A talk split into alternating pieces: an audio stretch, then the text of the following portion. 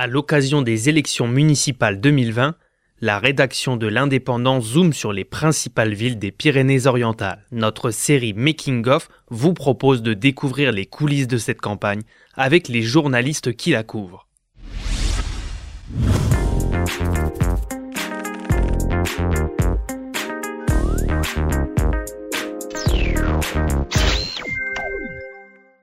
Bonjour Estelle. Bonjour. Estelle Puich, euh, tu es chargée de couvrir l'élection municipale à Bonpass. À Bonpass, on doit remplacer le maire qui vient juste de mourir. Et là, on retrouve un générique atypique pour le département, puisque les habitants de Bonpass vont devoir choisir entre trois femmes. Oui, effectivement, une page est en train de se tourner à Bonpass. Le maire de la commune, Jean-Pierre Baille, est mort le 26 janvier dernier. Et âgé de 80 ans, cet homme, euh, qui était apprécié de sa municipalité, achevait son quatrième et dernier mandat donc il devait rendre son écharpe en mars prochain. C'est un décès qui est survenu avant qu'il puisse préparer sa succession. Donc, euh, à moins d'un mois des élections, c'est un fauteuil de maire qui suscite bien des convoitises. Et la vacance est actuellement effectuée par son premier adjoint. Euh, et du côté de la mairie, on se garde bien de euh, me donner un favori, ou du moins une favorite, parce que ce sont trois femmes qui se présentent. Donc elles sont toutes issues d'un groupe majoritaire, sans étiquette, et ce sont euh, toutes des euh, novices, on va dire, comme tête de liste, puisqu'elles se présentent toutes pour la première fois. Alors, est-ce que tu peux me détailler donc le nom de ces trois candidates? Caroline Langlais, elle est conseillère municipale dans le groupe majoritaire et c'est la première à avoir annoncé sa candidature dès le mois de décembre. C'est une infirmière de métier qui souhaite redynamiser Bonpass, comme elle le dit, et pour que euh, cette ville ne devienne pas une ville dortoir ou l'annexe de Perpignan. Tous les détails de son programme seront dévoilés le 13 mars prochain. La deuxième candidate, c'est Laurence Ozina.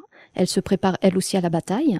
Elle est adjointe au maire depuis six ans et alors elle salue le travail mené par Jean-Pierre Baille, mais elle ne compte pas pour autant reprendre le flambeau. Donc elle s'inscrit dans le renouveau avec une nouvelle liste, avec des, des colistiers qui sont issus des deux partis forts, on va dire, de la commune. Il y a une troisième candidate qui elle aussi est issue de la majorité municipale, mais elle, elle s'est brouillée il y a très longtemps donc avec le maire et, euh, et s'est mise en retrait en fait de, de la vie politique. Euh... Oui, effectivement, la dernière candidate de cette triangulaire, c'est Monique Morel. Elle est retraitée de l'éducation nationale et euh, donc elle s'est retirée de la majorité en 2015. Elle a rendu cette délégation parce qu'elle s'est opposée à la vision urbanistique voulue à l'époque euh, par par le maire. Donc elle veut un projet qui soit conçu en adéquation avec les capacités financières de la commune et elle veut surtout rénover le cœur historique de la ville sous l'égide de la communauté urbaine. C'est donc une valse à trois temps qui est en train de se jouer. Valse à trois temps pour le moment, car le Rassemblement national est en embuscade à Bonpass. Oui, le Rassemblement national semble vouloir lui aussi entrer dans la danse avec une liste menée par Michel Cuguler. Donc c'est une liste, attention, qui n'est toujours pas clôturée, qui selon lui devrait être déposée à la préfecture normalement lundi. À voir. Donc son programme repose sur la sécurité, bien entendu, et les intérêts de Bonpass au sein de la communauté urbaine de Perpignan auprès de Louis Alliot, son mentor.